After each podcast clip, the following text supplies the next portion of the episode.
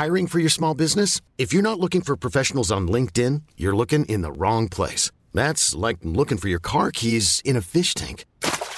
LinkedIn helps you hire professionals you can't find anywhere else, even those who aren't actively searching for a new job but might be open to the perfect role. In a given month, over 70% of LinkedIn users don't even visit other leading job sites. So start looking in the right place. With LinkedIn, you can hire professionals like a professional. Post your free job on linkedin.com slash achieve today.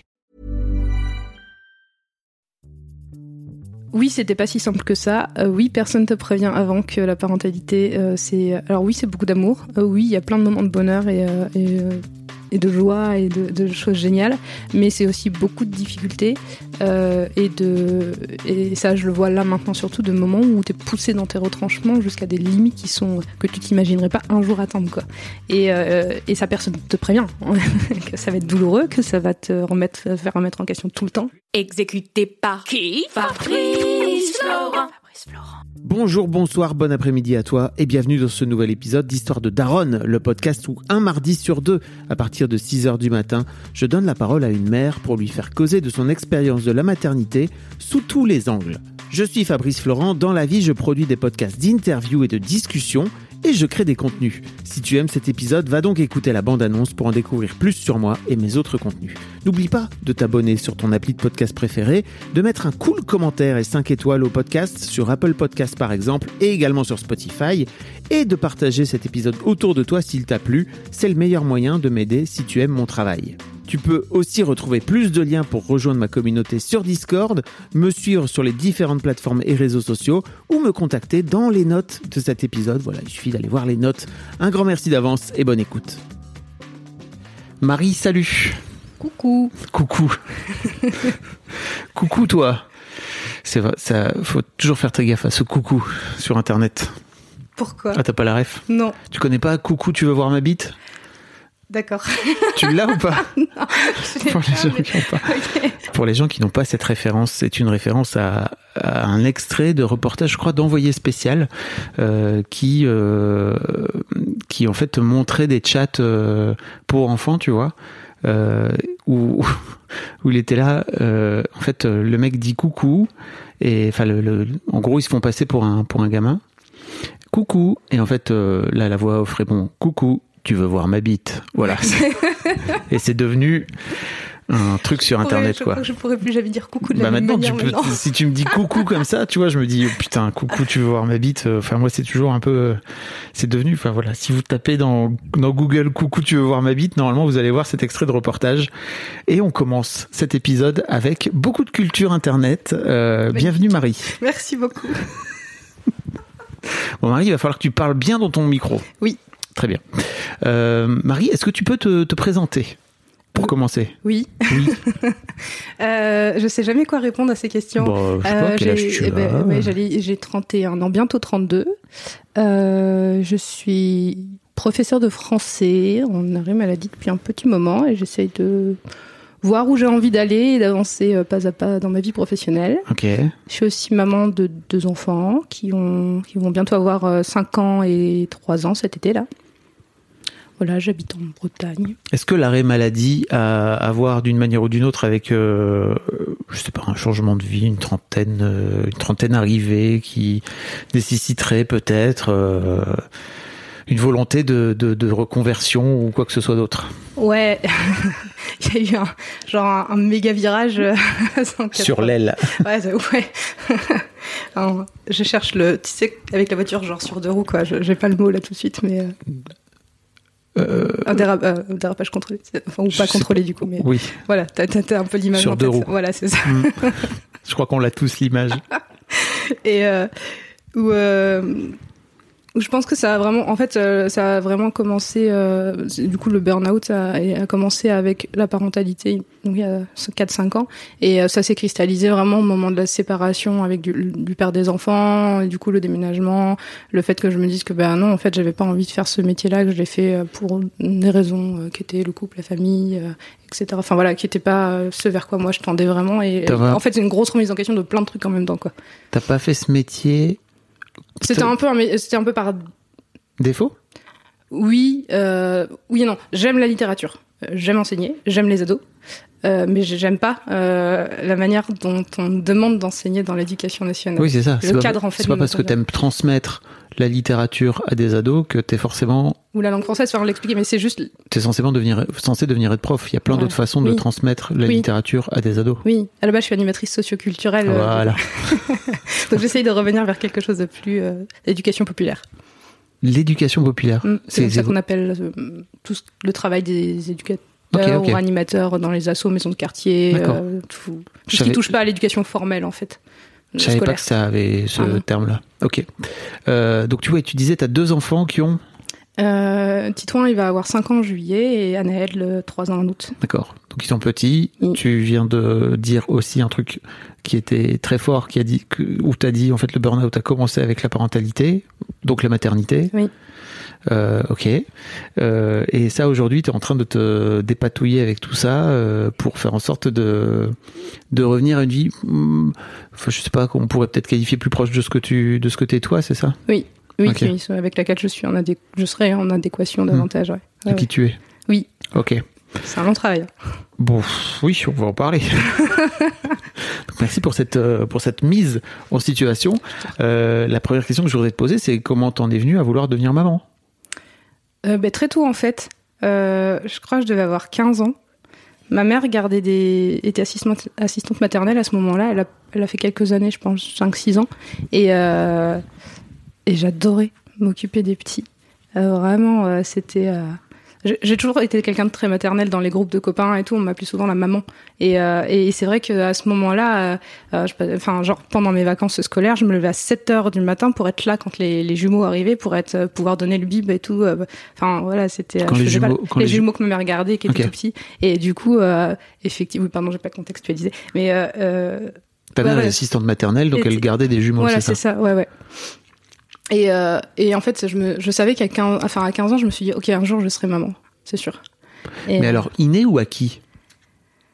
Est-ce que tu es en train de copier pour le coup euh, ta maman, euh, enfin de l'imiter, parce que c'est pas forcément copier, mais ta maman étant assistante maternelle, est-ce que tu crois qu'il y a un truc aussi de de vouloir euh, imiter maman, tout comme euh, tu, tu joues à la dinette quand t'es petit, ou ça dépasse un peu ça, tu crois? Je sais pas. Je pense pas que ça soit de l'inné parce que euh, parce que parce que de fait euh, devenir parent c'est pas c'est pas acquis. C'est quel- enfin c'est quelque chose qu'on acquiert en apprenant. Ouais. Je veux dire c'est c'est pas c'est pas là euh, comme ça ça ne tombe pas du ciel. Mais euh, l'env- l'envie d'être parent, enfin d'avoir des enfants. Euh, après, pour moi, ça vient aussi chercher des réponses à des blessures euh, qui, euh, voilà, où là, je vois avec le recul maintenant, mais à l'époque, euh, on n'a pas conscience de ça quand on C'est est pour ado. ça que je te pose la Ah question. oui. mais à ce moment-là, pour moi, c'est euh, euh, c'est une, enfin, c'est une évidence. Mais effectivement, avec le recul là que j'ai maintenant en tant que maman et en tant que euh, personne qui travaille sur euh, sur moi-même euh, avec la thérapie, euh, je vois que c'était une réponse à bah, du coup une blessure d'abandon. ouais. Et avec un besoin de, de oui, bah, je- avec un besoin de sans doute de je sais pas comment de lien euh, Ok. très fort et d'amour, de transmission d'amour. La blessure d'abandon, pour remettre un peu de contexte, c'est ces fameuses cinq blessures de l'âme là de, de Lise Bour- Bourbeau, Bourdeau, Bourbeau, euh, pardon, je sais plus. euh, qui qui explique qu'il y a euh, en gros cinq blessures par lesquelles on est tous plus ou moins affectés euh, en tant qu'être humain, parfois une ou deux, parfois la totale. À des échelles différentes. Voilà, de plein de façons. Euh, abandon, rejet, euh, humiliation, injustice Trahison. et trahison. Je l'ai, trahison. Et en fait, c'est très marrant parce que j'ai un peu l'impression que la façon dont tu le dis parfois aux gens, tu sens vraiment en fonction de la façon dont ils réagissent instinctivement en termes de corps, si tu veux, il y a vraiment un truc qui fait ah, qui se brandit. Et là, tu vois, t'as as tilté sur trahison. Je sais pas si c'est. Si non, parce que j'étais en train de les lister dans ma tête et je voyais si. Euh, donc, ok, donc blessure d'abandon et peut-être pour toi une façon comme une autre de bah, de régler aussi euh, ce truc-là, enfin, en tout cas de la. De manière inconsciente, ouais, Oui. c'était un. Ouais, c'est ça, je pense, un Ok. Pansement. Je sais Oui. pas si c'est le bon mot, mais. euh, Mais ouais, Oui, une un façon peu- comme une autre de, de la de guérir. quoi. ouais, ouais. Ok. Euh, comment ça se passe plus concrètement Un jour, j'imagine que tu rencontres euh, un gars avec euh, qui potentiellement tu peux faire des enfants, même s'il y a aujourd'hui d'autres façons de faire des enfants. Mais disons que la façon la plus courante reste encore celle-ci pour l'instant. Euh, ouais. Euh, ouais, bah ouais, en fait, à 22 ans, euh, je rencontre l'homme qui va devenir le père de, mes enfants. Euh, on s'installe assez vite ensemble, euh, parce que ça se passe bien, parce que voilà, on, s'entend. Enfin voilà, la relation de couple se met bien en place. Et. Et en fait, on a fait les choses euh, relativement euh, dans les schémas familiaux dans lesquels on a grandi, donc euh, avec euh, quelques années de vie commune, euh, mariage, et puis bah en fait, mais un moment où à moi, à la limite, j'aurais presque été prête à, à me dire, euh, c'est pas grave si l'enfant il vient avant le mariage. En fait, c'était, c'était, il y a un, un moment où c'était devenu viscéral. En fait, euh, c'était presque douloureux cette volonté d'être mère. Et et effectivement, après le mariage, j'ai arrêté la pilule euh, genre tout de suite, et puis euh, deux mois après, euh, bim, on s'est dit on essaye et ça a marché tout, tout de Pour- suite. Pour- T'imagines bien que tu peux pas me dire que c'était douloureux et viscéral sans que je te demande pourquoi? Bah oui. Et euh, c'était une très bonne question. Parce que je ne sais pas.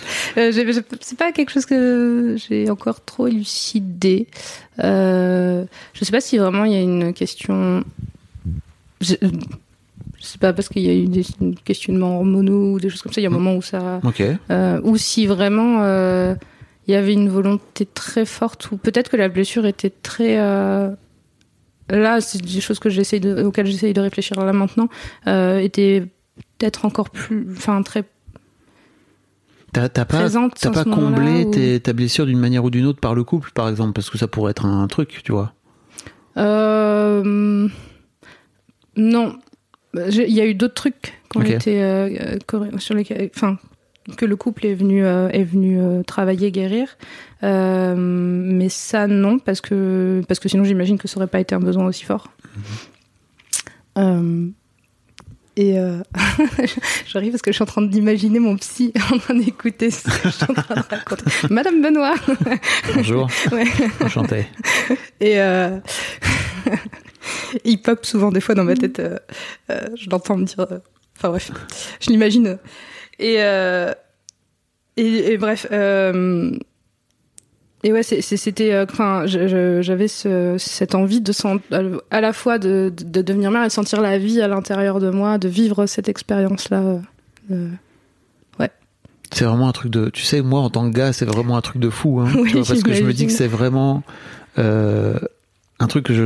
Alors, j'imagine que toutes les femmes ne, ne passent pas par là, quoi, si tu veux, mais d'avoir vraiment ce truc où t'es jeune en plus, t'as quoi, 22, 23 ans euh, non, au moment où je tombe. Enfin, le moment où je tombe enceinte ou au Non, moment où. le moment où t'es vraiment euh, dans ce truc de. Ok, j'ai vraiment besoin d'avoir un, un enfant dans moi. Un tout petit peu plus. Enfin, voilà. Ouais, t'as- genre 24-25. Oui, c'est ça. Ouais. Je veux dire, t'as pas non plus, euh, tu vois, ce fameux cap de. C'est pas la trentaine. ou- 35 ans où t'as toutes tes copines qui sont en train de tomber enceintes, etc. Où tu te dis oh mon dieu, je reste sur le bord du quai de la gare.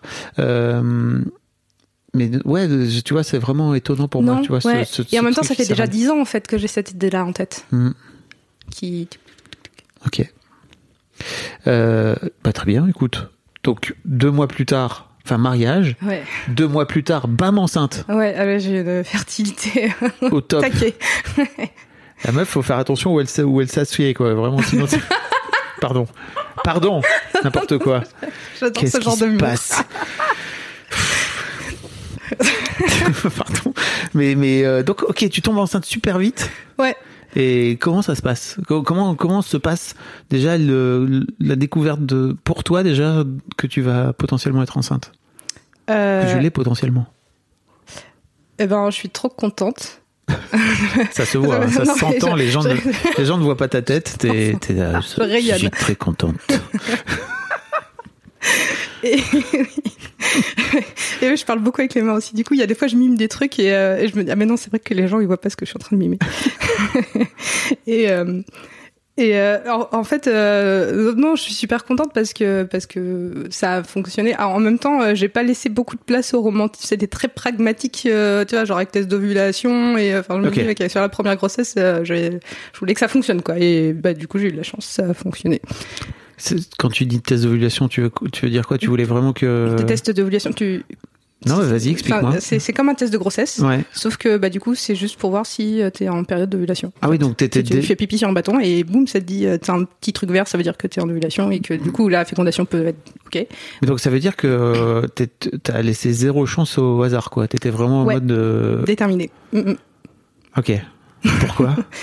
Bah, bah, bah, bah, parce que c'était le projet. Il fallait. J'avais envie que ça Non, mais fonctionne. je Ouais, a J'avais plein- pas. en- Ouais, Il y a plein de gens qui, Oui, oui, qui sont- disent ouais. euh, ok bon j'arrête la pilule et en fait je laisse voir venir euh, Ouais, alors je suis en train de travailler là euh, sur le fait que, en fait, quelqu'un qui est peut-être un petit peu dans le contrôle des choses. parce que ça me sécurise. Ok. Donc tu avais besoin Ouais. de te dire, ok, donc euh, le projet enfant, je vais en faire un tableau Excel et ça part euh, C'est ça direct. part en prod. Voilà. Ça. On va faire des PowerPoint et tout pour expliquer euh, le prénom de Titouan, euh, si c'est un garçon, si c'est une fille, elle s'appellera Esther, et puis voilà quoi, c'est ça? Là, les prénoms, c'est venu après, si tu veux, mais quand même. Mais, mais, Comment euh, ça, c'est venu après? C'est venu plus tard? T'avais pas déjà tout planifié Non, pardon. ah, J'avais une liste de prénoms, mais, euh, mais Titouan est venu, euh, c'était pas du tout dans la liste initiale, c'était coup de cœur. C'était une vanne, Bref, Marie. oui, pardon. Je vois pas toujours, des fois il faut mettre des panneaux. Je me suis permis de le, de faire, mais ok, donc euh, ok, tu tu t'es vraiment mis en mode euh, let's go. Donc effectivement, bah ça marche puisque euh, deux mois plus tard, Non, non, c'est le. En fait, on a, j'ai raté la pilule. J'ai Ouais. laissé passer deux mois le temps de récupérer un cycle. Et le cycle, on s'est dit, on essaye. Ça a fonctionné du premier coup, en fait. ok. Je vois dans ton regard que t'es en mode flip. Non, je suis pas du tout en mode flip, mais je suis plutôt. c'est- c'est- on sent la détermination de la meuf, quoi. Ouais. T'es- Mon meilleur, ami, mon meilleur ami il me dit que quand j'ai une idée en tête, je l'ai pas dans le cul. C'est une image. Even on a budget, quality is non-negotiable. That's why Quince is the place to score high-end essentials at 50 to 80% less than similar brands. Get your hands on buttery soft cashmere sweaters from just 60 bucks, Italian leather jackets, and so much more. And the best part about Quince, they exclusively partner with factories committed to safe, ethical, and responsible manufacturing. Elevate your style without the elevated price tag with Quince. Go to quince.com slash upgrade for free shipping and 365-day returns. Hiring for your small business? If you're not looking for professionals on LinkedIn, you're looking in the wrong place. That's like looking for your car keys in a fish tank. LinkedIn helps you hire professionals you can't find anywhere else, even those who aren't actively searching for a new job but might be open to the perfect role. In a given month, over 70% of LinkedIn users don't even visit other leading job sites. So start looking in the right place. With LinkedIn, you can hire professionals like a professional. Post your free job on linkedin.com slash achieve today. Euh, comme une autre, tout à fait, qui se laisse entendre. Euh, très bien. Comment ça se passe quand, euh, quand tu apprends que tu vas être enceinte? Pour toi, c'est juste, ok, la première case euh, du, du tableau doute. Excel est cochée. En fait, je m'en doutais à- avant. Euh, parce que j'ai eu des nausées assez vite et euh, j'avais mal, j'avais super mal en bas du ventre. Euh, et j'ai fait une première prise de sang qui était négative. Mais je me suis dit, c'est quand même bizarre. Et puis j'ai attendu un peu et j'ai fait un test de grossesse qui à ce moment-là était positif. Du coup, c'était le matin au réveil. J'ai été voir mon mari, enfin mon ex-mari maintenant, qui dorme, qui est en train de se réveiller en lui disant il va être papa. Et, euh, et du coup, il était trop content aussi. On a fait un gros câlin et, euh, et voilà. C'était euh, ce qui a été très difficile, c'était de pas le dire trop vite à tout le monde. Pour moi, c'était euh, super dur. En plus, il y a des potes, ils le savaient parce que, en fait, j'en parlais tout le temps avant. Et puis d'un coup, pouf, j'ai arrêté d'en parler. Du coup, ils se sont Ah dit, oui. ok. voilà. Tu- serais un piètre agent secret. hein, c'est Oui, c'est une catastrophe. ok. Utilité d'un 33 tonnes, tu vois. un coup d'un seul après. Non, j'en ai toujours parlé, maintenant j'en parle plus. Voilà, voilà. Euh, très bien. Comment se passe cette grossesse? Bah, relativement bien, parce que, alors, l'année de préparation de mon CAPES, donc, euh, ouais, Ah, première année de master avec euh, tout le concours à préparer et tout, donc, euh, oui, regarde. tu, veux te, te- tu aimes te faciliter la vie, c'est Oui. ça? Oui, oui, oui, oui, j'ai préparé ma licence, euh, ma, ma L3 de lettres, je l'ai faite en faisant mon mariage, ma L2 de lettres, euh, je l'ai fait en me faisant ma L3 de sciences de l'éducation, enfin, voilà, Ok. j'aime bien. T'as pas, euh, pour- en tant que meuf hyper organisée et qui adore les, les tableaux Excel, tu t'es pas dit, ok, bah je vais d'abord euh, passer le CAPES, tu vois, cocher cette case-là entre guillemets Non. avant de passer à la, à la... Bah non, parce que il y a un truc, mais que je savais pas à cette époque-là, qui s'appelle le TDAH, Hmm. qui fait que je pense. Euh, Est-ce que tu peux expliquer ce que c'est que le ouais, TDAH pardon, parce je que développe le trouble de l'attention et de l'hyperactivité. Ça peut être- Moi j'ai les deux. On peut être que de l'attention ou de l'hyperactivité ou combiné. Moi j'ai les deux. Jackpot. Et, euh, et du coup, qui fait que, alors, euh, je crois que dans le développement neurologique du cerveau, il y a un, il y a un truc qui se fait pas normalement, qui fait qu'on, c'est la dopamine, je crois, comme. euh, euh, si tu le crois, je te dis. Si tu le dis, je te crois. si en dopamine ou sérotonine, j'ai un, un, trou, un, un trou de mémoire, mais bref, euh, qui se développe, Une qu'on- hormone qui ouais, se qu'on développe secrète pas. pareil et, euh, et qui fait qu'il y a certaines fonctions cognitives qui sont affectées par ça et euh, dont le besoin de voir les choses tout de suite l'impulsivité et qui fait que l'attente est très très très difficile Euh, et surtout sur des projets comme ça qui sont très et, euh, et en fait euh, en allant très vite en me projetant déjà euh, euh, pour moi l'attente elle est, elle est euh, j'arrive pas à voir le le bénéfice de l'attente et euh, sur des choses aussi lointaines en fait. Et euh, euh, comme rendre un projet sur un an genre le mémoire euh, pff, moi je le fais je mon mémoire de M2 je l'ai fait euh, enceinte de 8 mois de ma deuxième à un mois avant de, de le rendre quoi. Alors j'ai fait que ça sur mon de grossesse enfin, l'ordi pendant un mois mais parce que il y a besoin d'une échéance assez rapprochée pour. D'accord. Et donc, pour le coup, pour la grossesse, du coup pour la grossesse c'est chiant. C'est 9 mois. Oh là là. ouais bon en même temps il y avait le CAPES hein, donc euh, il y avait de quoi bosser C'est pour ça que t'as fait tes enfants en même temps, tu crois? Non, je sais pas, c'est parce que c'est arrivé en concomitance en fait et que bah mon ex-mari lui il avait un boulot que enfin voilà, il y avait pas de enfin en termes Enfin, il y avait une sécurité. Non non non, bien sûr. tu, tu, te rajoutes un peu des cailloux dans, dans le sac, à dos, quoi, en faisant ça. Non Ouais, je, ouais, je, je pense que sur le moment je me suis pas je me suis pas réfl- enfin je me suis pas rendu compte de je me dis oh, ça va, je peux le faire et euh, D'accord. Voilà. Et du coup, ça a fonctionné, mais c'est vrai. Euh, et en fait, euh, ça a été, c'est juste genre le premier et le quatrième mois où j'ai eu beaucoup de fatigue. Euh, et, euh, et sur la fin, où j'avoue qu'aller passer les oraux à 7 mois et demi de grossesse, alors qu'il fait 32 degrés, et que t'as les bas de contention parce que t'as les jambes qui gonflent de volume, c'était un peu hardcore. Euh, et qu'après, on a fait, il y a eu 15 jours de travaux dans l'appart et que j'en pouvais plus de la poussière partout parce que ponçage des murs et tout. Et, et j'ai fait euh, à la fin des 15 jours j'ai fait ok j'en ai marre. J'ai fait 3 heures de ménage dans l'appart euh, le lendemain contraction forcément. Mm, mm. et euh, du coup j'ai là 34 semaines donc j'étais un mois et demi avant terme donc c'était beaucoup trop tôt. Donc euh, j'ai été 15 jours sur le canapé j'avais pas le droit de bouger. C'était dur. Et euh, après ça s'était calmé. Et en fait euh, j'ai quand même accouché à 36 semaines donc un mois avant terme Et euh, à la base, on est parti sur un projet de naissance physiologique avec une maison de naissance qui a euh, à Rennes et euh, dans une clinique à Rennes. Et puis bah là, du coup, comme c'était un peu un peu trop tôt, euh, j'ai dû faire un accouchement pas physiologique, enfin Un peu plus classique, ouais. hospitalisé, quoi. Donc voilà, du coup la grossesse, mais les premiers, les premières petites bulles qui qu'on sent à l'intérieur du ventre quand on commence à sentir les premiers mouvements, euh, ces petits mouvements. euh, et puis c'est marrant parce que je, je mettais ma tête d'un, ma main d'un côté, pouf, je sentais la tête qui venait. Et puis en selon, enfin voilà, toute cette communication in pour moi, elle était vraiment, euh, euh, c'est ce qui, c'est ce qui vraiment m'a manqué le plus euh, après. Euh, c'est vraiment le sentir euh, sauf sur la fin où il prend tellement de place que dans Oui, les côtes l'estomac Oui, il finit par prendre de- toute la place. Rendez-moi mon, rendez-moi l'intégralité de mes entrailles, s'il vous plaît. Parce que je pourrais retrouver de la place là-dedans. mon estomac il aimerait bien plus de place s'il vous plaît.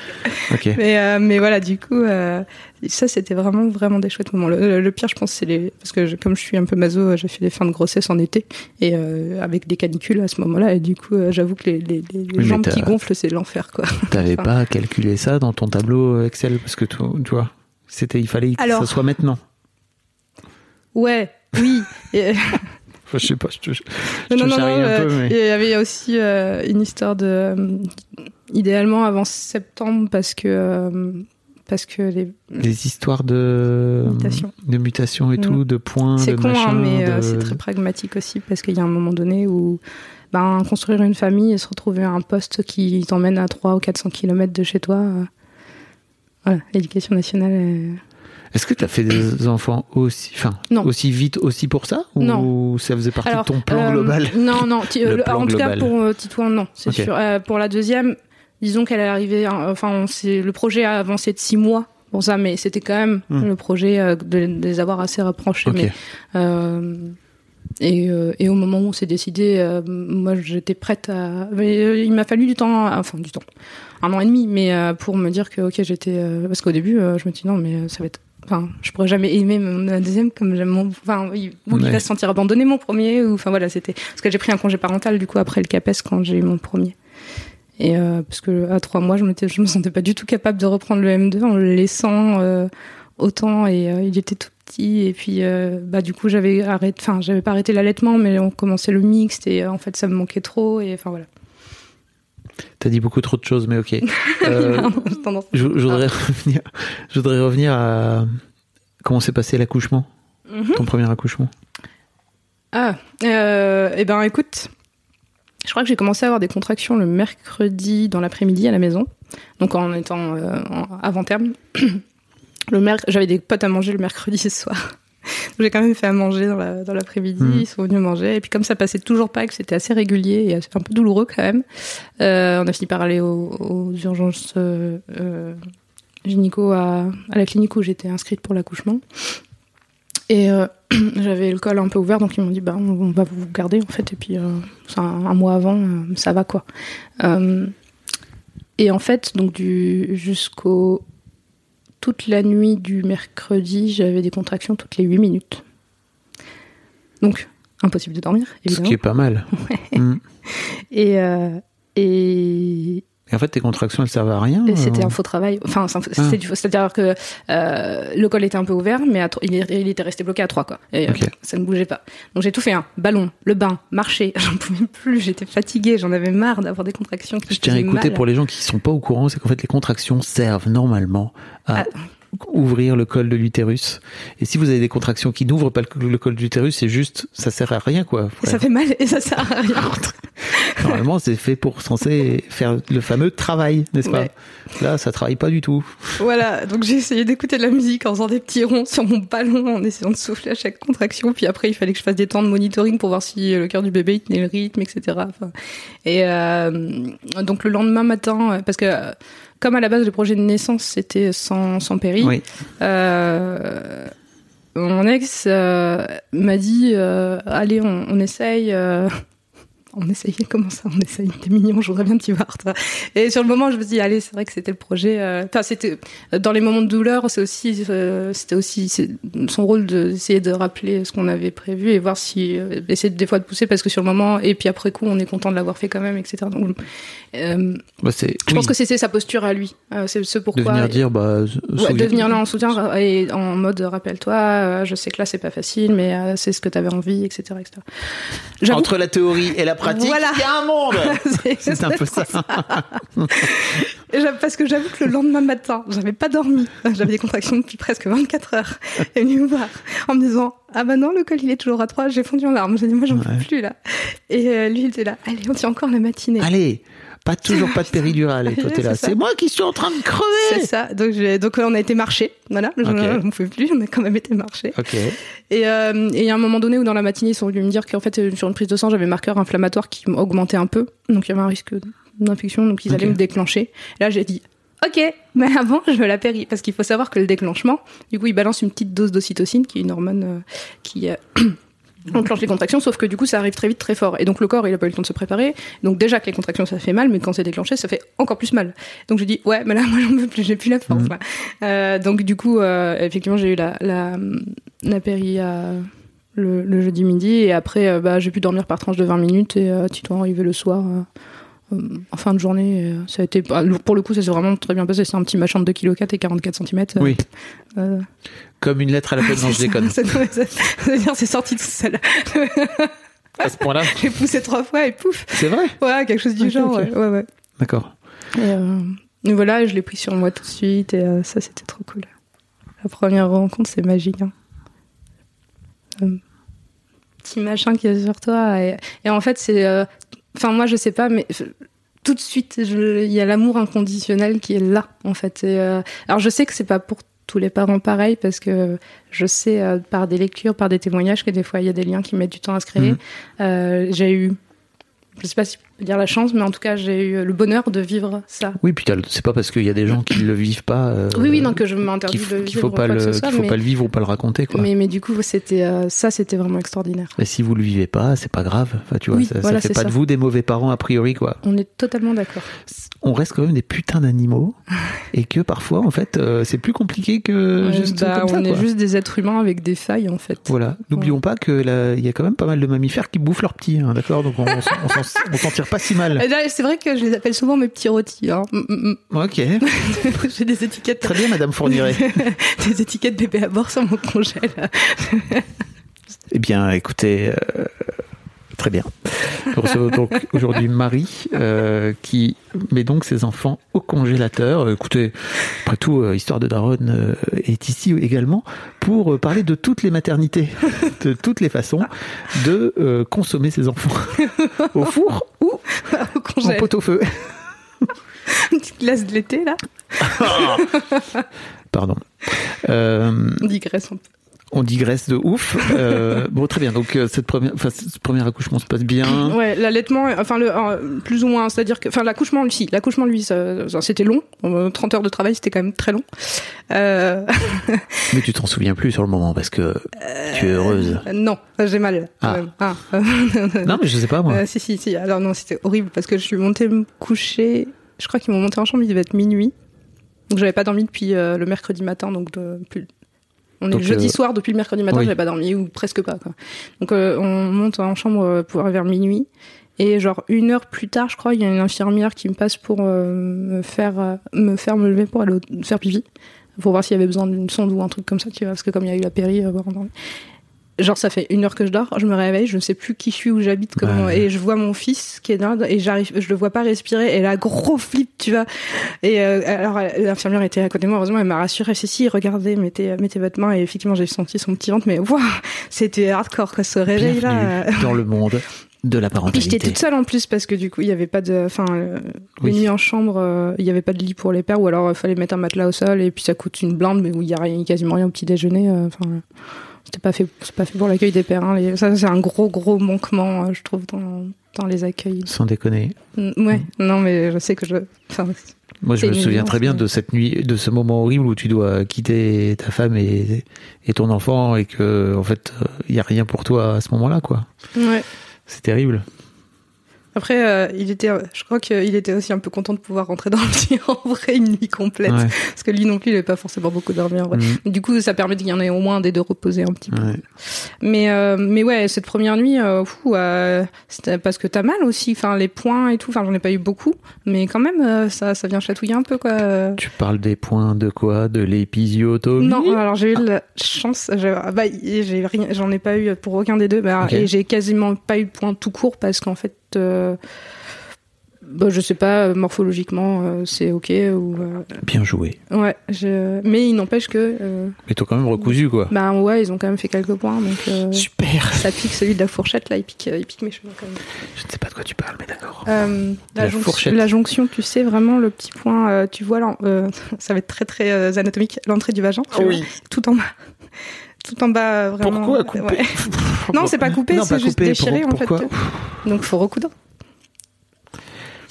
Je vous rappelle d'aller écouter l'épisode sur l'épisiotomie où j'ai encore quelques petits soucis, moi, à titre personnel, même si je ne l'ai pas vécu dans ma chair, avec ce, avec ce concept, globalement. Euh, très bien. Euh, comment se passent euh, les premiers jours? Eh ben c'est dur, c'est très. En fait, on est resté 11 je suis resté 11 jours. Parce que bah du coup, il est, comme il était préma, Mm. euh, fallait déjà qu'il prenne un peu de poids, il fallait euh, qu'on ait plus besoin de faire euh, de lumière bleue parce qu'il faisait un petit peu de jaunisse du nourrisson, pas beaucoup mais. Et surtout, il fallait qu'il arrive à téter en respirant en même temps. Parce que ce petit bonhomme, le truc au début, c'est qu'il faisait manger, manger, manger, manger, manger, manger, il oubliait de respirer, donc il devenait tout bleu et il désaturait. Et euh, bah du coup, euh, et puis bah moi, l'allaitement a mis un peu de temps à se lancer. euh, bah, alors pour le coup, l'allaitement c'était un projet qui, était vraiment très important pour moi et que pour lequel j'ai persévéré. Ça a mis trois, je dirais en tout cinq semaines à vraiment bien se mettre en place et où j'ai galéré. Et euh, et j'ai eu mal, enfin la montée de lait, j'ai eu de la fièvre, j'ai passé 24 heures avec les seins euh, énormes et où on pouvait rien poser dessus tellement ça me faisait mal. là. Ouais, parce que j'ai eu une infection un petit peu en même temps, je pense, qui fait que voilà, c'était. Ouais, et du coup lui il venait téter sur ça, qui ou sur mes seins qui étaient déjà ultra sensibles. Ouais, c'était, presque à pleurer, tu vois, les premiers, les Mais premiers quelle jours. hein. joie, putain. Ouais. Après, en vrai, une fois que c'était en place, euh, j'étais trop heureuse que ça fonctionne et euh, c'était des, des purs moments. Mais c'est vrai que sur Mais le début, c'est dur, quoi. ah bah sur le début, si t'es pas prêt, et pas, pas déter, euh, ouais, faut s'accrocher en fait. Hein. Et surtout, est-ce qu'il y a des gens qui te disent euh, non, mais en fait, là, t'es en train d'en chier, mais t'inquiète, ça va s'améliorer, quoi. Parce que pour moi, c'est vraiment ce truc de, ok, est-ce que ça va durer comme ça?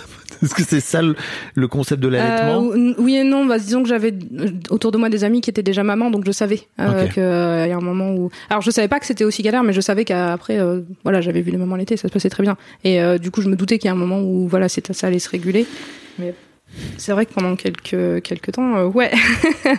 et, euh, tu vas voir, c'est encore pire pour euh, pour le deuxième.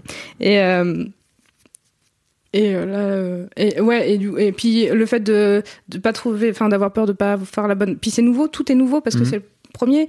Et et, et puis t'as des soignants, t'as des équipes, alors qui sont chouettes, mais quand t'as 15 000 avis différents qui viennent, qui te disent plein de trucs. Enfin, Mhm. jamais la même chose d'une personne à l'autre et euh, à la fin tu t'es perdu. Tu sais plus, euh, tu sais plus ce qui est, euh, comment il faut faire, si tu fais bien, si tu fais pas bien, euh, si euh, voilà, si tu prends un risque pour ton enfant ou pas. Et euh, et au final, au, au bout de 11 jours, quand on pouvait quitter la mater, euh, euh, à la fois j'étais contente parce que j'avais, j'en avais marre, et à la fois j'étais flippée parce que bah c'était un peu, c'était devenu un cocon un peu sécurisant et se dire rentrer chez soi et de pas avoir de de repères et de gens sur, enfin. euh, s'il y avait un problème ou quoi, euh, j'étais pas forcément hyper sereine de rentrer à la maison en fait au début. Ah ouais? Ouais. Pourtant, c'est le concept, à un moment donné, il faut se lancer dans, Bien sûr. dans le grand bain, quoi. Mais c'est juste que d'avoir été aussi. ah oui, pendant euh, 11 un co- jours, ouais, c'était long, c'est ça que tu veux dire? C'est ça. Ok. Et que ça a mis en place un genre de cocon et duquel il était un peu, c'était un peu difficile de sortir. Euh, surtout qu'il y a eu ce contexte de voilà désaturation, etc. Où euh, Oui. quand tu le vois changer de couleur pendant qu'il est en train d'allaiter, tu, tu l'enlèves, il Je- est tout euh, amorphe. euh, C'était un peu flippant quoi. Je suis en train de nourrir mon enfant et, il de le- décède. C'était un concept. Le concept est quand même dingue. Écoute, je le nourris et il meurt. Bah, très bien. oui, parce qu'en fait, il a tellement faim qu'il oublie de respirer. Ok. Et comment ça se passe alors? Le retour à la maison Ouais, c'est 11 premiers jours. euh, Enfin, Ah, après, c'est 11 premiers jours, pardon. Euh, et bah plutôt bien. Euh, Finalement, tu t'en sors. ouais, ouais, ouais, ça va. Beaucoup de fatigue forcément, mais parce que les nuits, tout ça, et et beaucoup de réveils pour voir s'il respire toujours. Et enfin, Ah ouais bah oui, ouais, ouais, j'étais pas mal euh, flippée de la mort subite du nourrisson, je crois.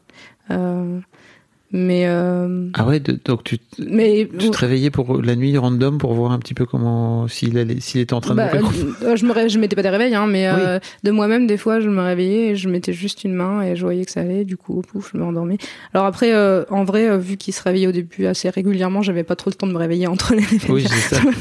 la nature est bien faite. et euh, Ok. mais ouais et bon après voilà la mise en place de des repères enfin de trouver un équilibre de fonctionnement Mm. euh, euh, et puis en plus on est parti euh, à un mariage dans Massif Central donc 6 heures de route. Mon fils avait six semaines. Oui. Sur un pic de croissance. Ah oui, mais pareil, les pics de croissance, on m'avait pas prévenu hein, au début. C'est quoi Tu connais sais pas ce que c'est Si, je bah sais ce oui, que il faut que je l'explique. Euh, euh, quand on allait, les pics de croissance, c'est des, des moments où en fait ça fait plateau. Donc il y a une. Euh, pendant le pic de croissance, le, le lait, parce que la nature est bien faite, s'adapte aux besoins euh, de l'enfant. Euh, donc pendant 24 heures, l'enfant va beaucoup, beaucoup, beaucoup téter pour euh, dire attention, j'ai besoin de plus d'un lait différent.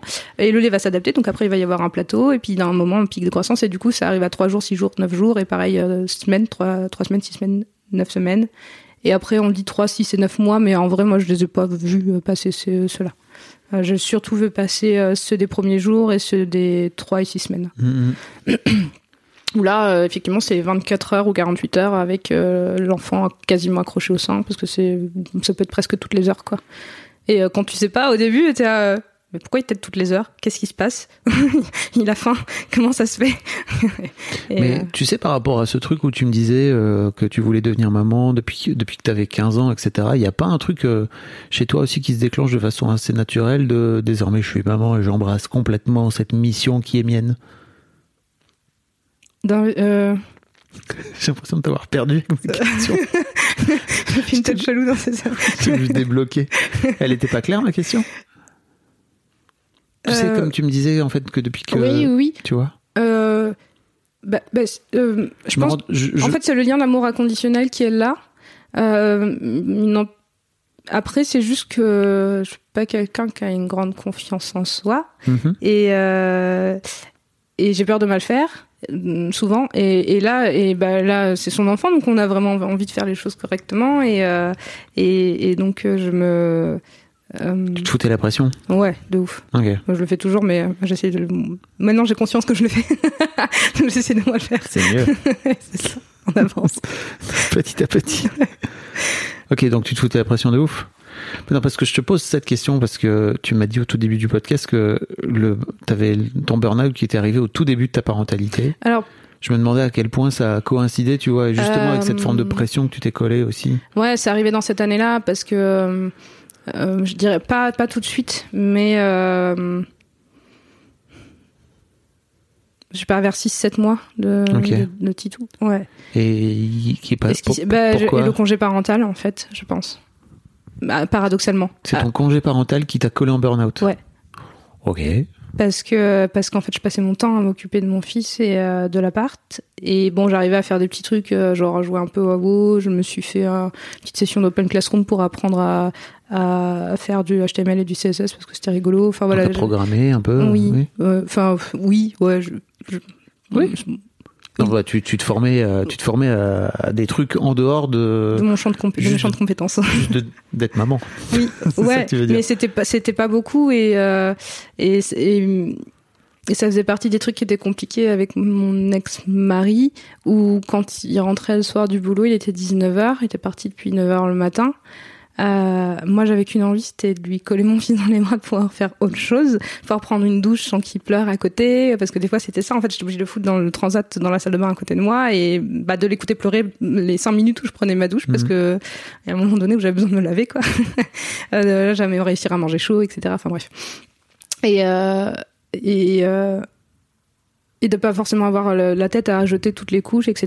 Et alors, des fois, je me prenais réflexion en mode, euh, tu sais que ça à faire, tu pourrais jeter les couches. Enfin, ça, Ah, jeter t'as les que couches. ça à faire. Euh, ouais ou un- ou alors euh, moi aussi je, moi je rentre du boulot enfin je rentre du boulot moi Oui. aussi j'ai envie de me poser euh, et, euh, et avec le recul j'avais l'impression que s'occuper alors c'est peut-être un peu sévère comme jugement je sais pas comment lui il le vivait mais en tout cas moi ce comme ça renvoyait comme image c'était que c'était une corvée euh, de, de, de prendre le relais sur s'occuper de, de son enfant et, euh, et, et, et j'arrivais pas à me poser ou après je me mettais aussi la pression sur le fait de euh, d'avoir une maison clean euh, enfin l'appart à l'époque mais parce que ben quand il commençait à avoir à faire du 4 pattes je voulais que le- je voulais pas que le sol il soit dégueulasse euh, euh, fallait faire tourner la machine enfin voilà euh, s'occuper de la maison quoi. C'est vite euh, Mm. vite hyper prenant. Et puis bah aller se promener machin alors que ben euh, oui il pleure euh, dans la maison et moi j'en ai marre. Donc la solution c'est de mettre dans la poussette et d'aller se promener. Mais en fait moi ce que j'avais envie c'était de me poser dans le canapé et de me reposer. Et donc maintenant j'ai pas envie de sortir en fait. Mais il y a un moment où ben c'est ça où on pète un câble quoi Ouais. et, euh,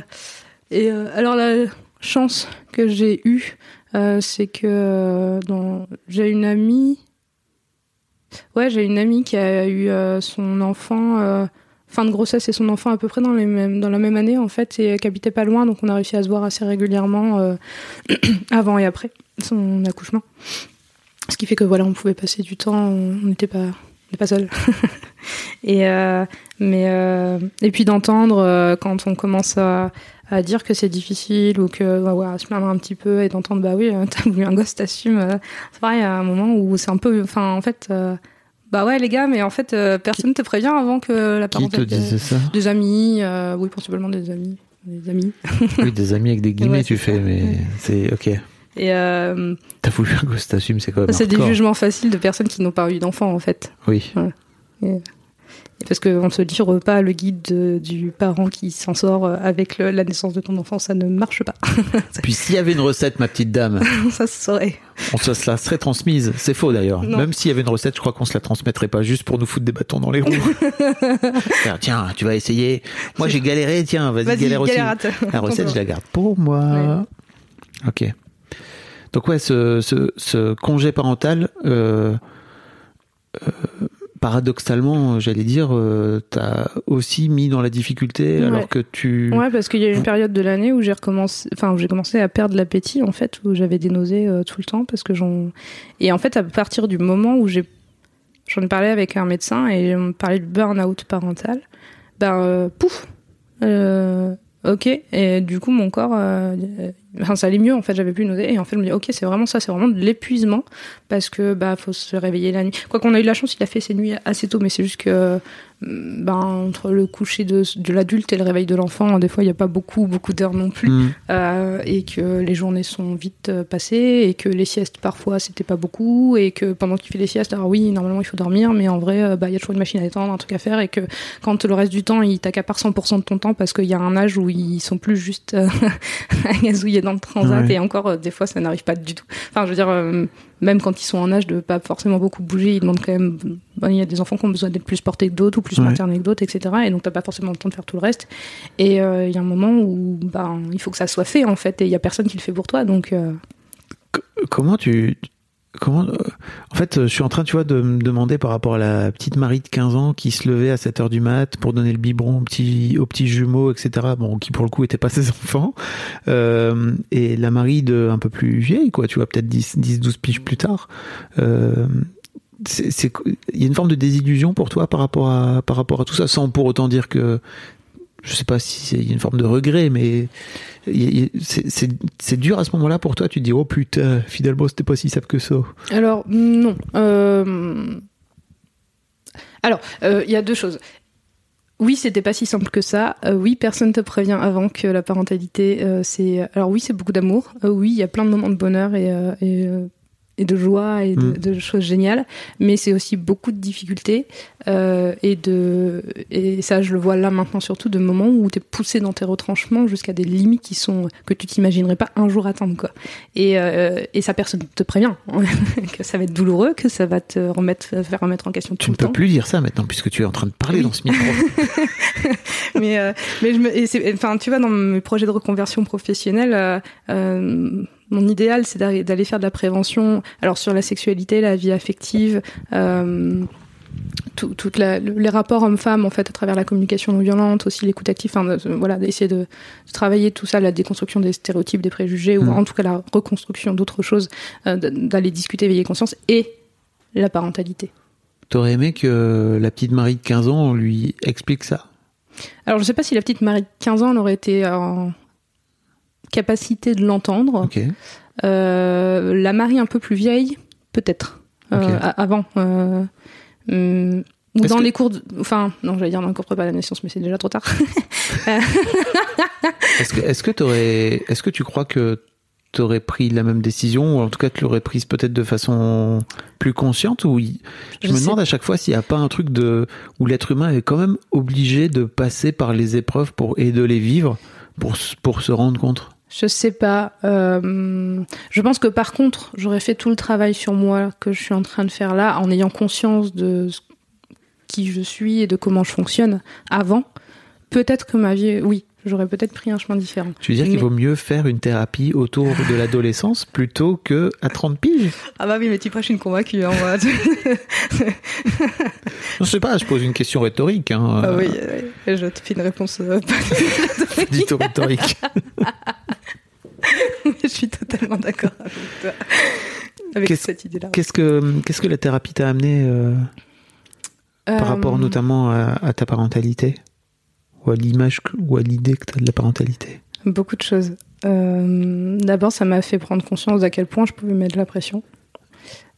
Euh, tu, te mets, tu pouvais te mettre la pression, tu veux dire ouais, moi-même. parce que par volonté de bien faire pour mon enfant, parce que de la manière dont elle a été éduquée, parce que la pression sociale aussi, parce que parce que on- je crois qu'on en a parlé, mais l'image des, des mères euh, dans, dans la société, euh, la mère parfaite, machin, tout ça. Et puis, euh, et puis moi, la- et, et en fait, la thérapie, elle m'a aussi permis de d'essayer. Alors c'est pas toujours facile, de faire le deuil euh, de la mère fantasmée, projetée que je, voilà que je visais être et celle euh, imparfaite que je suis et qui est en fait en, en dire- constant apprentissage. Quand tu dis imparfaite, tu veux dire humaine, Oui, avec des défauts? Oui. Ok.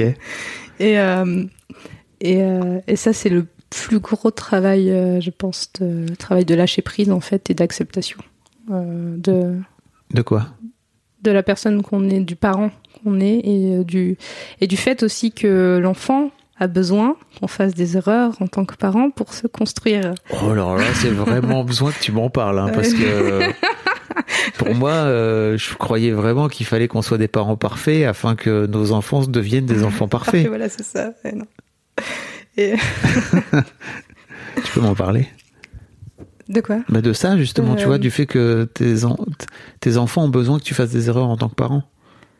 Mais euh, je crois que c'est parce que ça a quelque chose de sécurisant aussi pour eux de voir que on est humain, du coup, et que eux s'ils font des erreurs, bah, c'est normal et que c'est comme ça qu'on apprend et euh, que et en tant que parent, si on fait une erreur et qu'on la verbalise et qu'on demande pardon parce qu'on a fait une erreur, ben c'est ok et du coup ça leur apprend aussi par mimétisme à faire la même chose. Quand mes enfants euh, il y a un moment donné où en fin de journée je suis fatiguée euh, j'ai une hypersensibilité au bruit euh, qui fait que mon seuil de patience est beaucoup moins haut que d'habitude. Et euh, bah, des fois je peux me fâcher parce que là j'en peux plus du bruit et, euh, et je me rends compte après coup que ben c'est pas leur faute en fait c'est de mon fait et que eux ils ont juste fait leur rôle d'enfant qui joue en fin de journée qui décharge après une journée d'école et de nounou où ils sont rentrés à la maison.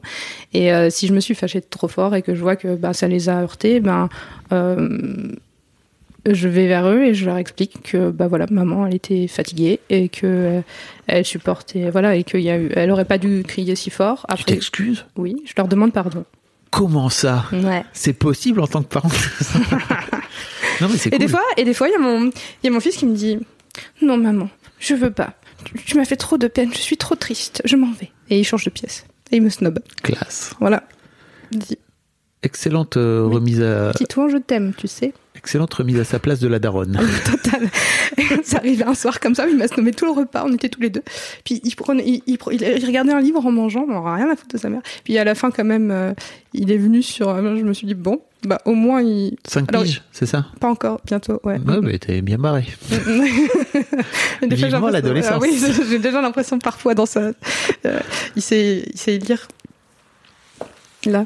Ouais. Et euh, je me dis, et dans ses réflexions, et j'ai déjà l'impression, enfin, je, je me dis, il y a des fois, en fait, il va vite, et, et j'ai l'impression d'avoir un ado, des fois, dans sa réflexion. Bon, alors, ça reste un enfant de 5 ans quand même, mais Oui.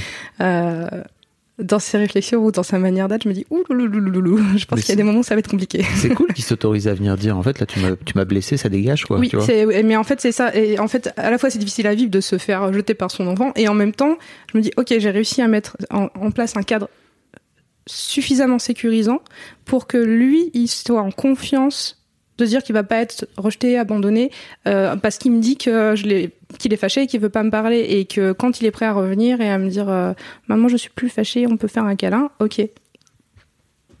Waouh. Ouais. Tu veux dire que t'es en train de euh, alors si, oui, il y a, j'ai j'ai plein une de choses question. qui découlent de ça. oui. Euh, t'as, t'as, t'as- t'as de la blessure de rejet aussi ou pas, toi? Ouais. Ok. Comment tu vis le fait que ton enfant à ce moment-là te rejette? Ton enfant de même pas 5 ans te dise Écoute, maman, je dégage. Euh, bah forcément, ça sert un peu le cœur et en même temps, en fait, il y a un mélange de, de mais j'ai envie de te faire un câlin moi, et de fierté de me dire ok, il est capable de verbaliser ses émotions et son état sans se rouler par terre en me jetant des jouets à la tronche quoi. Mhm. Donc je suis plutôt fière de- d'avoir réussi à, à permettre, à lui permettre de, de faire ça, même si ça peut être pas facile. Après là, ça reste un petit temps, il est petit. Je pense que peut-être s'il fait la même chose à l'adolescence de manière un peu plus forte ou plus longue, ça sera peut-être un peu plus compliqué à gérer. Mais euh, je sais qu'on, en fait, Franchement, c'est un bon entraînement. Hein. bah oui. Après, je sais que on s'aime en fait et que ben ça n'empêche pas euh, Ça, au contraire, euh, plutôt une belle preuve d'amour euh, de pouvoir euh, faire ça. De pouvoir. De pouvoir avoir cet espace-là, Oui. en sachant qu'on peut se retrouver après parce que voilà, ça arrive. euh, Ok. qu'on- bah, c'est, aussi ça, les erreurs de. Enfin, ça, ça blesse, ça peut blesser les erreurs et c'est, ok de, d'avoir le temps de digérer la blessure. Quoi. Et ça, c'est un truc que t'as appris grâce à la thérapie, j'imagine. Oui, et à mes lectures aussi, beaucoup, aux échanges que j'ai pu avoir euh, Ok. ta formidable communauté. Ou avec euh, l'autre, le podcast aussi. Enfin, Ouais. Vous avez un podcast. Ouais. Euh, ok. T'es séparé maintenant? Ouais. Ouais, ouais, ça Tu veux- fait, tu veux ça parler- fait, euh, tu veux ça fait deux ans. euh, La vie de maman, de maman célibataire en garde alternée. Ouais. En fait, je, je sais pas si tu veux. euh, sur l'arrivée du deuxième, euh, il y a une grosse marche aussi. euh, parce que avoir un enfant, c'est déjà compliqué. Avoir deux enfants qui ont deux ans d'écart, avec. du coup, c'était. J'ai fait mon année de M2, donc enceinte de ma deuxième, avec mon fils, qui avait deux ans. avec deux à mi-temps en établissement scolaire, à mi-temps en, en cours, et euh, enfin en formation, Arrêtez tout et le temps, mémoire. Marie. Et du coup, effectivement, après, j'ai accouché de ma fille. Il y a eu. euh, alors, j'ai repris le travail. euh, à- alors, j'ai réussi à reprendre à laver 6 mois, donc euh, j'avais pu faire un allaitement exclusif quasiment jusqu'au bout, donc ça, j'étais contente. Et puis, j'ai allaité 21 mois. La deuxième, j'étais, c'était vraiment chouette. Et, euh, et pour le coup, alors, ah oui, un truc qu'on ne dit pas aussi, c'est que plus. Enfin, plus d'un enfant, entre guillemets. Plus d'un enfant, plus les premiers jours d'allaitement, ils sont ga- galères parce qu'en fait, euh, l'allaitement, ça fait des tranchées, c'est ce qu'on appelle des tranchées. C'est-à-dire que ça sécrète, ça sécrète une hormone qui fait que ton utérus euh, se remet plus vite en place, donc ça fait des douleurs de contraction. Du coup, les premiers jours après l'accouchement, euh, bah, l'allaitement fait que tu as des contractions qui remettent ton utérus en place, donc ça fait super mal. Et euh, plus t'as d'enfants, enfin plus t'as d'enfants et plus c'est fort et euh, parce que ça va de plus en plus vite et du coup plus ça fait mal quoi. Donc ça c'est pareil, on te le dit pas avant. T'es là, ah, ok, super. Donc ouais. Et mais bah, on t'accroche et puis après ça, ça a été plus vite que pour pour Titou la mise en place de l'allaitement. Au bout de cinq jours c'était parti. Ok. Mais voilà, c'est m'est venu en passant. Et, et en fait, avec deux, mais enfin, ressenti 25 quand même. c'est c'est euh, Mhm. c'est- une tempête, euh, ça n'arrête jamais. Euh, et euh, et c'est vrai que en arrivant à la séparation, se retrouver maman. À la, dans, dans- dans- en essayant déjà de soi de reprendre une, des nouveaux repères, un nouvel équilibre après avoir vécu huit ans en couple. Avec, alors, je- on a fait une garde alternée tout de suite avec le, le papa. Et euh, c'est ouf, c'est hardcore. Ma fille avait, avait, avait 14 mois, ma fille. ça, elle marchait depuis deux mois. Mon fils, il avait trois ans, il venait d'entrer à l'école. c'était. euh, Et puis moi, j'étais dans ce moment de, de burn-out euh, où c'était en train de se déclarer en fait, parce que au mois de septembre, au moment de la séparation, euh, je faisais, j'étais en remplacement euh, en Mayenne, je faisais euh, 1000 km par semaine, plus un temps plein, plus la gestion du déménagement, la gestion de la séparation qui n'était pas facile, Euh, et puis. euh, Enfin, toutes les démarches autour de ça, euh, plus les enfants, bien sûr. Du coup, j'ai je déménage en octobre. Et en novembre, des compensations totales, quoi. Et, non, bref, du coup, le, burn-out, il était là en, mode paroxysme. Et maintenant, ben maintenant, c'est apprendre. hein. On, on commence à avoir des repères plus stables. euh, J'arrive à un peu plus de lâcher prise aussi, donc euh, euh, Comment ça se concrétise ton lâcher prise? Euh, je me dis que c'est pas grave s'il regarde 20 minutes de pas de patrouille le temps que je termine de préparer le repas, par exemple. J'essaie de faire le- pas trop d'écran, mais du coup, euh, Ah ok. tu vois, c'est genre des petites choses comme ça, ou, ou si c'est pas grave si on mange à 7h30 au lieu de, de 7h, quoi, ou, euh, ouais. Ah t'es à ce point-là de. Bah oui, parce qu'en fait, s'ils sont trop décalés et qu'ils se couchent trop tard, Oui. après le réveil est difficile, ils sont fatigués, et je me dis que Mais t'es à un- une, c'est à une demi-heure près? Dans leur dans leur organisme, tu veux dire? Euh, ouais, hein, je, vois la différence. En fait, euh, leur rythme à eux est, euh, est important et j'essaye de faire en sorte que euh, de limiter les conséquences de ma vie d'adulte sur leur vie d'enfant. Ok. Euh, Bah après, euh, je veux dire, euh, nos parents, ils ont tous déconné, hein, tu vois. Oui, oui, bien sûr. Après, euh, si je peux limiter la casse, Oui, bien sûr. je, ouais, mais je, je sais qu'il y aura des choses. Mm. Enfin, ne serait-ce que la séparation, ça aura forcément un impact. Je me dis à un moment ou à un autre, dans même si on l'a accompagné, que les choses, bah, ils sont, ils ont, ils, ils vont bien, mais euh, dans leur construction, il y aura forcément quelque chose qui se jouera là-dessus. Sans aucun doute. Voilà. Euh, maintenant. Tout euh, comme euh, tu peux avoir des parents euh, qui sont encore ensemble mais qui sont malheureux. Exactement. En fait, c'est ce qui Bref. a joué à un moment donné où quand j'ai culpabilisé sur le fait de, de partir et euh, en me disant que ben pour les enfants c'était et en même temps je me dis oui mais est-ce que pour les enfants c'est mieux de de faire un de, de voir faire un choix euh, en sacrifice où euh, je suis malheureuse toute, hein, toute ma vie et et que bah, c'est quoi l'image de l'amour qu'on leur renvoie à ce moment-là ou de la famille en fait en- alors que bah oui on se sépare parce qu'il y a des fois des gens sont amoureux puis après ils sont plus amoureux et, et ça ils l'ont compris en fait maintenant. Bah oui. Titouan il me l'a dit l'autre jour il fait avant papa c'était ton amoureux mais maintenant c'est plus ton amoureux. Oui c'est ça mon chéri tu as tout à fait compris. Tu as compris. et quand tu lui poses la question et toi Titouan est-ce que tu as un amoureux une amoureuse? Il fait, je sais pas maman. J'ai pas encore trouvé C'est bien. Bonne. Franchement, prends le temps, frère. J'ai pas encore trouvé avec sa petite air grave et, et sérieux. En plus, c'était drôle. Je ne sais pas grave, mon chéri. Tu sais, t'as plein de temps, puis t'es pas obligé de trouver. mais- Tout va bien. J'espère que tu lui dis comment ça, la princesse, elle est là-bas dans le donjon? Enfin, Voilà, Quand il veut qu'Annelle soit la princesse, sa petite sœur a fait. Annelle a fait. Non, pas princesse. Anaël. Très bien, ma fille. good job. Dans ton cul, Disney, pardon. C'est ça. En plus, ils ont vraiment changé de ouf. Oui. Dans ton cul, les contes de fées de C'est l'époque. ça. Ok. Euh, Est-ce qu'il y a un sujet sur lequel je t'ai pas amené, dont t'aurais aimé, dont t'aurais aimé parler dans le podcast? Euh... non, je réfléchis. Je sais pas, on en parlait plein de trucs. en vrai. Ouais. Euh,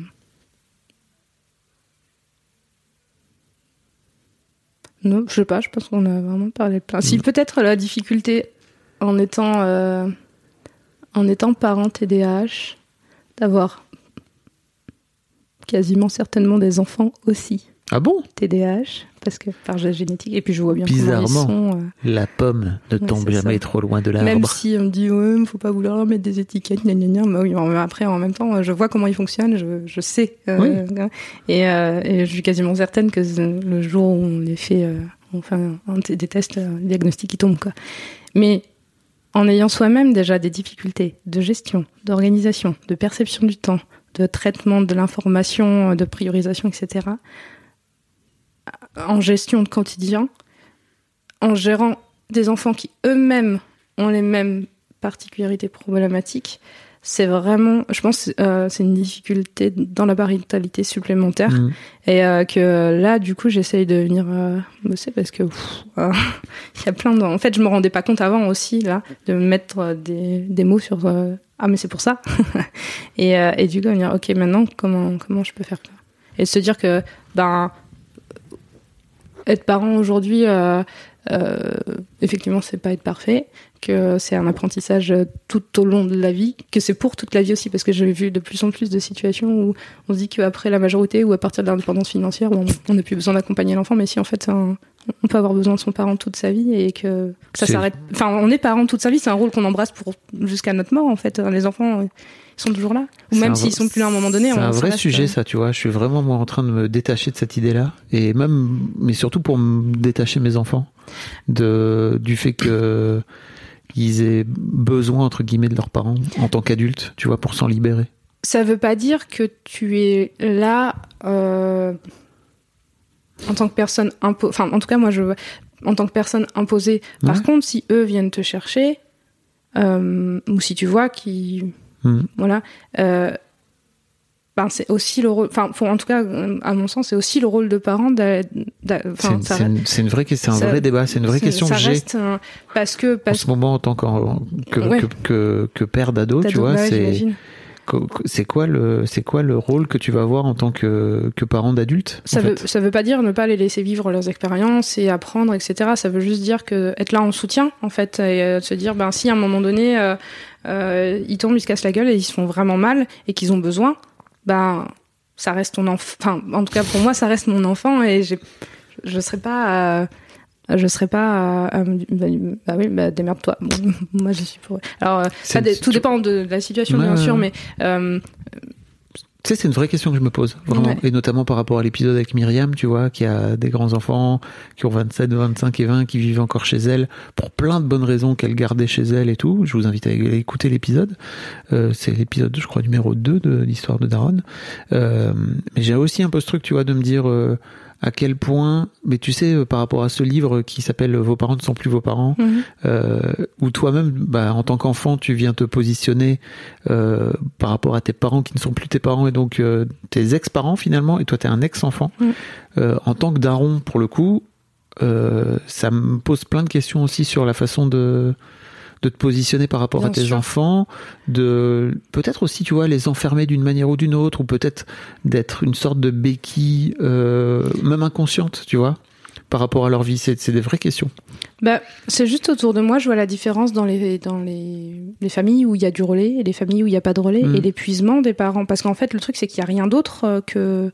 Ah, Il y, a, y a tellement peu de choses mises en place pour ces, ces parents euh, en, en termes de possibilités de relais quand ils sont dans la difficulté. Et que, Ouais. et, et- et que, et que surtout, euh, c'est quand on nous a éduqués à se dire que il faut construire une famille, qu'être parent c'est un rôle formidable, Mhm. etc. Et que et que alors eux-mêmes ont été éduqués dans cette euh, bien sûr dans hein, la transmission Bah générationnelle. oui, tout c'est ça. ça. Mais il n'empêche qu'il y a un moment donné où euh, euh, c'est eux ils nous ont pas mis le couteau sur la gorge pour faire des enfants.